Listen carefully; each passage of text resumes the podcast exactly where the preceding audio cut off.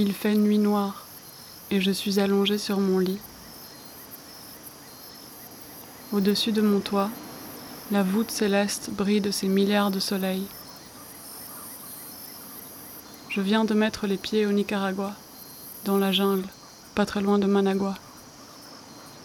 Il est une heure du matin, huit heures de moins qu'à Paris. Vous entendez ce monde dehors? Le vent dans les feuilles fait que parfois le son de la forêt sonne comme l'océan et ses vagues qui frottent les rives. Bienvenue au cœur de la nuit, car ici, on vit au rythme du soleil, qui se couche et se lève tôt, hiver comme été. Une heure donc, et dans quatre heures, tout le monde commencera à s'atteler aux tâches de la journée. Allongé, j'aime observer ce moment lors duquel ma conscience s'échappe pour laisser le sommeil prendre mon corps.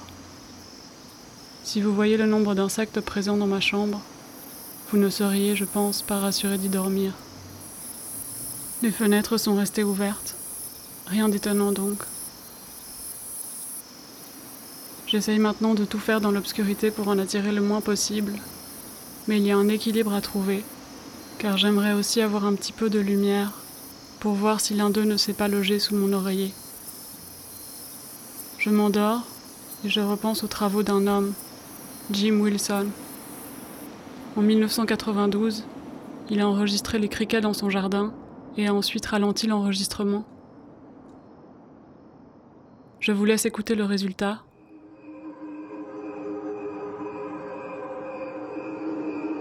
On dirait une chorale céleste.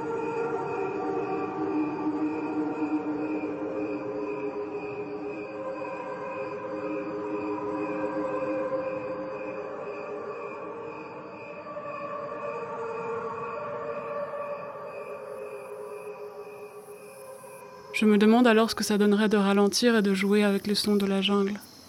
Je vais essayer pour vous.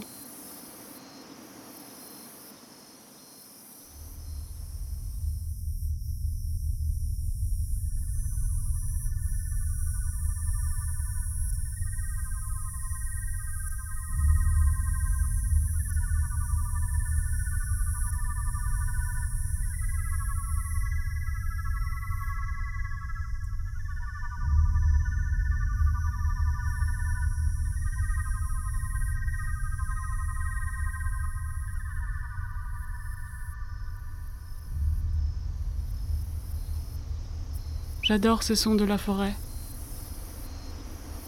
Cela me fait aussi penser à d'autres expériences plus controversées, comme celle de chercheurs russes qui auraient entrepris d'explorer de très près le fonctionnement de l'ADN humain. Un biophysicien et biologiste moléculaire nommé Piotr Gargajev, avec son groupe de recherche, a analysé le comportement vibrationnel de l'ADN et a conclu que certaines fréquences vibratoires auraient le pouvoir d'influencer le métabolisme de nos cellules et de réparer les chromosomes endommagés de notre ADN. Hans Cousteau, dans son livre L'octave cosmique, dit lui aussi que certaines pulsations électromagnétiques peuvent modifier les structures des molécules de notre corps.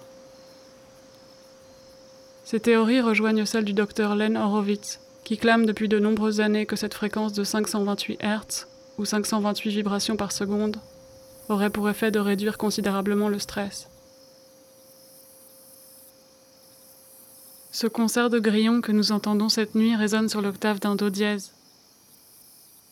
Si j'en crois le docteur Horowitz, cette fréquence facilite le changement, pousse au dynamisme et à la joie de vivre. Dans certaines cultures, le mot nature n'existe pas, car elle fait partie de nous et nous de elle. Je pense que la nature possède un grand pouvoir de guérison pour qui sait l'écouter, puisque nous vibrons à une certaine fréquence et que nous vivons dans un monde qui vibre lui aussi.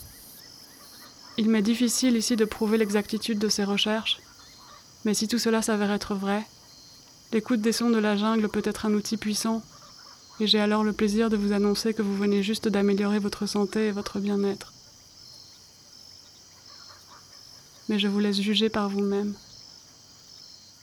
Allez, cette fois-ci je vais vraiment dormir. À bientôt.